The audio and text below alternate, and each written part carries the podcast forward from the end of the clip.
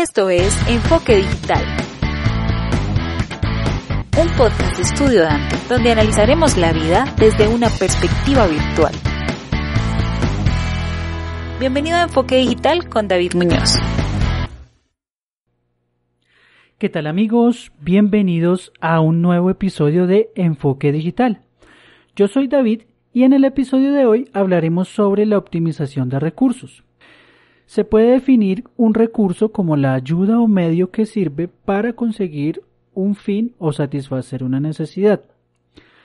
En realidad, nosotros los emprendedores tenemos que gestionar muy bien el tiempo, porque es uno de los recursos que más utilizamos y que digamos que de él depende eh, muchas veces nuestro nivel de ingresos. Entonces debemos tener en cuenta, digamos que ya he hablado de esto en otros podcasts, pero es que es muy importante automatizar nuestras tareas, ¿sí? Ya les he hablado sobre cómo hacer una lista de tareas, los programas que yo utilizo para hacer mis listas de tareas y cómo gestionar esas tareas para que las tareas que coloquemos al comienzo sean las más difíciles y las que coloquemos al final, digamos que sean como más mecánicas, porque al final del día ya tenemos una sobrecarga de trabajo mental y digamos que no es la idea saturar el cerebro de esta forma porque digamos que no nos rinde hacer esas actividades que tenemos pendientes, ¿no? Entonces, eh, digamos que para optimizar el tiempo, lo que yo les recomiendo a todos ustedes es utilizar la aplicación de Asana. Si quieren que hable más de ella en otros programas, me lo pueden dejar en los comentarios de las cuentas de Instagram y con mucho gusto hacemos una breve explicación de qué es, cómo funciona, para qué sirve, cómo la utilizo yo. Si les interesaría que hiciera, digamos, esta review de la aplicación, me lo pueden dejar en los comentarios y con mucho gusto. Bueno, otra cosa que también es importante es dar descanso al cerebro porque si nos enfocamos demasiado en la productividad, llega un momento en el que el cerebro se satura y hacer esa actividad en concreto que tienes que hacer le va a resultar muy difícil, porque realmente, no sé si te ha pasado, si tú haces una tarea por mucho tiempo y empiezas a repetir y a repetir y a repetir, llega un momento en el que el cerebro ya se cansa de hacer esas tareas tan repetitivas y comienza a, a generar más cansancio del que debería. Entonces es muy importante y especialmente para los emprendedores generar un horario. ¿Y por qué estoy hablando de tener un horario? Realmente cuando yo empecé trabajaba de lunes a domingo. Y sí, muchas veces trabajar mucho genera buenos resultados, pero tienes que pensar a largo plazo. Tú eres un recurso también para tu empresa y más cuando uno es autoempleado o, es una empresa unipersonal.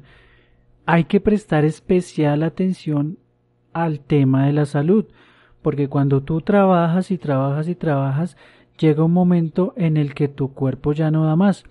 Entonces empiezan a sufrir las articulaciones, empiezas a sufrir de los ojos y bueno, llegan un montón de, problemas que hubieras podido evitar dándole un descanso apropiado al cuerpo. Pero no solo el tiempo es un recurso muy importante, también tus herramientas de trabajo. Debes prestar especial atención a la vida útil de tus activos. Si tienes un computador, una cámara, estos equipos no son eternos.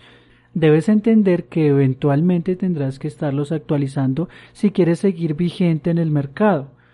Ahora, a la hora de renovar tienes que tener en cuenta cuándo es el momento de renovar. Si digamos los procesos que estás haciendo en tu computador te están generando o te están quitando demasiado tiempo, debes empezar a evaluar qué componentes puedes ir actualizando. También si tienes una cámara que ya está eh, sacando las fotos en muy bajita resolución, entonces tienes que empezar a mirar si de pronto necesitas otro lente o si de pronto necesitas actualizar el equipo fotográfico, entonces vendes esa que tienes y compras una más moderna que te ayude o que supla las necesidades que tienes en este momento, ¿sí? Entonces, muchas veces hay que tener en cuenta la calidad versus la economía. No siempre comprar algo caro es lo mejor o no siempre la marca top del mercado es la mejor. Debes, digamos que, darte cuenta cuál equipo es el que a ti te funciona, cuál equipo es con el que tú mejor te puedes desenvolver. Porque muchas veces, hablando de computadores y cámaras, no siempre el mejor equipo es el indicado para ti. Si quieres que hable de este tema más en profundidad, me lo puedes dejar, ya sabes, en los comentarios de Instagram o en la página web te puedes suscribir en la parte superior derecha, en la pestaña de enfoque digital. Ahí encontrarás un formulario donde puedes escribirte y puedes hablar con nosotros por correo. Nosotros estaremos muy, muy, muy satisfechos de que nos escribas tus comentarios y que ojalá nos dé retroalimentación de este podcast para seguir creciendo y entregarles más contenido de valor.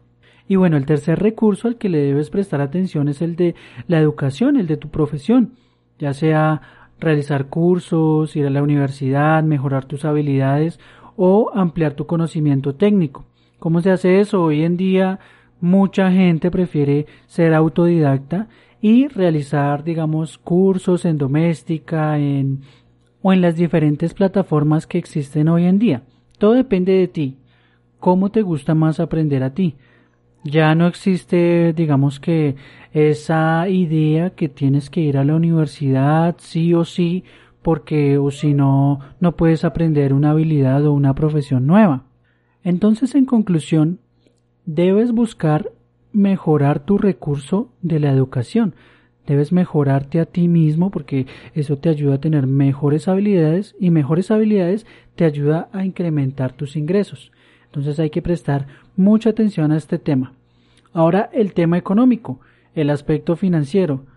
No sé si muchos de ustedes ahorrarán, espero que sí, porque el hábito del ahorro es muy importante y también el de tener inversiones, porque claro, tú puedes ahorrar un montón de dinero y dejarlo debajo del colchón, pero ahí pierde valor. En cambio, si tú lo colocas en un fondo de inversión, en un CDT, en algún eh, elemento financiero que te permita aumentar tus ingresos, ahí es cuando sirve el ahorro. ¿No es cierto? Para nosotros los emprendedores que tenemos ingresos variables, es decir, que algunos meses nos llega más plata, algunos meses menos plata. Tenemos que tener muy, muy, muy, muy, pero muy, muy estructuradas nuestras finanzas personales. Yo tengo una aplicación en donde voy colocando día a día lo que voy gastando. Si me compro un chicle, lo anoto ahí, porque es ahí o en la evaluación de, esa, de esos gastos cuando uno se da cuenta cuáles meses del año son los que más percibo dinero y cuáles meses son los que menos percibo. De acuerdo a eso, en los meses que más percibo es cuando ahorro cierto dinero o guardo cierto dinero para que en los meses donde menos percibo dinero pueda utilizar de ahí de ese ahorro que tengo. Porque claro, cuando tú tienes ingresos fijos, es muy fácil sacar una parte para el ahorro y después utilizar el resto para tus gastos.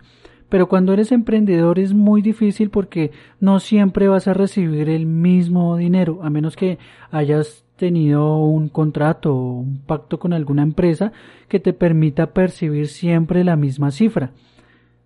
Eso por lo general no sucede porque nosotros vamos a querer siempre ganar más, es decir, si tenemos un contrato vamos a querer tener dos y después tener tres y después tener empleados y bueno, eso se convierte en un crecimiento positivo en el mejor de los casos, pero lo mejor siempre es tener una reserva, una reserva que te permita sobrevivir cuando no haya mucho trabajo o cuando no hayan muchos ingresos y eso te ayudará a que puedas, digamos que sortear ciertos gastos que tienes obligatoriamente que cumplir cada mes, ¿no es cierto?